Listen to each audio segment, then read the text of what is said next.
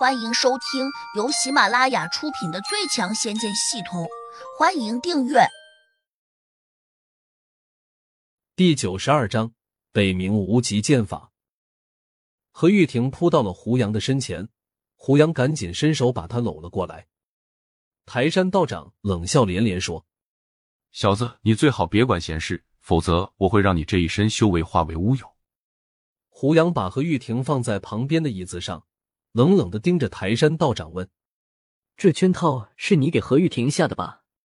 台山道长半眯着眼反问：“什么圈套？我不知道。你故意让你的侄子来逼迫何玉婷，又故意引诱他到你这里来求你帮忙，这一切都是你事前计划好的，对不对？”台山道长愣了一下，说：“好小子，没想到你把我的话都听去了。既然你听了不该听的，那今天……”我就饶不了你！话音未落，他的手掌一扬，一道凌厉的光芒瞬间扑向了胡杨的脸。嗡一声，刺耳的风鸣一下就把胡杨包裹起来。那道刺眼的光芒急速的逼到了胡杨的眼前。胡杨眼神一凝，身上立刻化出道道波光，挡住了台山道长的攻击。吃了，两道光芒撞在一起。立刻像玻璃般碎裂开。胡杨站立不稳，竟被一道大力给逼得倒退了三步，一下就撞到了墙角上。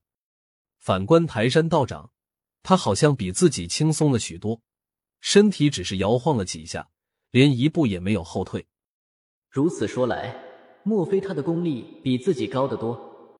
胡杨心里有点吃惊，自己已经突破到了地灵的境界。竟然还差一点没有挡住台山道长的攻击！小子，你如此年轻，没想到却如此强大。台山道长眼里同样露出了惊异的神色，他再一次认真的审视起胡杨来了。你也不差，这是胡杨修炼了无极大道心法以来遇到的最强劲的一个对手。这里太窄，敢和我到外面去打吗？台山道长沉下脸，盯着胡杨问。有何不敢？带路！胡杨冷冷的喝了一声：“跟我来！”台山道长转身就往屋子后面跑，猛地撞开窗户，飞身跃了出去。胡杨马上要跟上去，何玉婷在后面喊：“胡杨，你小心一点，我在这里等你平安回来。”他并不知道胡杨和台山道长刚才那一招打成了什么情况。他这样说，估也是一种期望。但是等到胡杨冲出了窗户，追过去往外看了一眼时，整个人顿时倒吸了一口冷气，因为道观建在一处悬崖的边上，背后尽是茫茫的云雾，下面的悬崖峭壁不知道有多深。胡杨有点莽撞啊，可能已经掉下悬崖，摔得粉身碎骨了。哎，是我害了他，不对，他刚才跳下去的时候丝毫没有犹豫。也许他真的会轻功。何玉婷这样安慰了自己两句，然后走出了屋子，站在观中有些落寞，不知道自己该不该离开。此时，胡杨已经追着台山道长飞进了后面的山崖中。台山道长跳下窗户的时候，回头望了一眼，以为胡杨不一定敢跟着自己跳出去，但是他很快发现，胡杨的轻身功夫比他好多了。因为胡杨的身体就好像是一片叶子一样，在空中飘得非常轻盈。台山道长有些惊奇，忽然感到自己可能遇到高人了，但是他心里又觉得不可能，因为胡杨看起来年龄这么小。这片悬崖正是山神的洞府之地，只不过台山道长带着胡杨一直降到了悬崖的深处，下面竟是一处水塘，上面漂浮着不少枯枝败叶。胡杨飞落下去的时候，心里也有一点紧张，因为他这是第一次从高空往下急坠。台山道长在快要落到悬崖深处的时候，故意放慢了速度，似乎有意给胡杨设了一个陷阱。如果胡杨稍有不慎，就会直接掉进水中。胡杨比较谨慎，他虽然不怕落进水里面，但他却想到了一个问题：在山神的地盘上有不少奇珍异物。还有不少珍禽猛兽，甚至有可能会有灵兽出没。潜意识的想到了这一点。果然，就在他的脚刚在水面上的枯枝上点了一下的时候，胡杨发现了水下有异物，赶紧腾身跳了起来。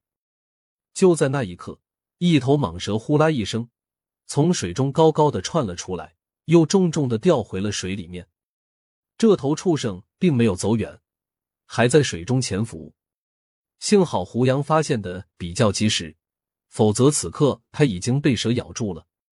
反身回到岸边。胡杨抓住了横在石壁上的松树，他的眼中忽然传来一道明亮的光芒。抬头一看，原来是台山道长手上的长剑映着阳光反射过来的。胡杨眼光凛冽，暗想：自己拿着一把筷子，却要和拿着长剑的台山道长硬碰硬，这不是还未出手就已经落下风了？可是自己并不会任何剑法，虽然仓库里面有一把长剑。如果能够兑换一套剑法就好了。这样一想，胡杨下意识的打开了脑中的系统。让他惊喜的是，这个奇特的系统好像知道他心意似的，竟然当真出现了一套剑法书籍。北冥无极剑法，不知道剑法怎么样？胡杨来不及细想，干脆先把剑法兑换下来再说。整个过程非常快，几乎在一瞬间就完成了。剑法融入到胡杨的脑中时，他觉得自己好像很多年前就会使用这种剑法似的。更为神奇的是，这套剑法并非只有招式，当中最厉害的还是剑术。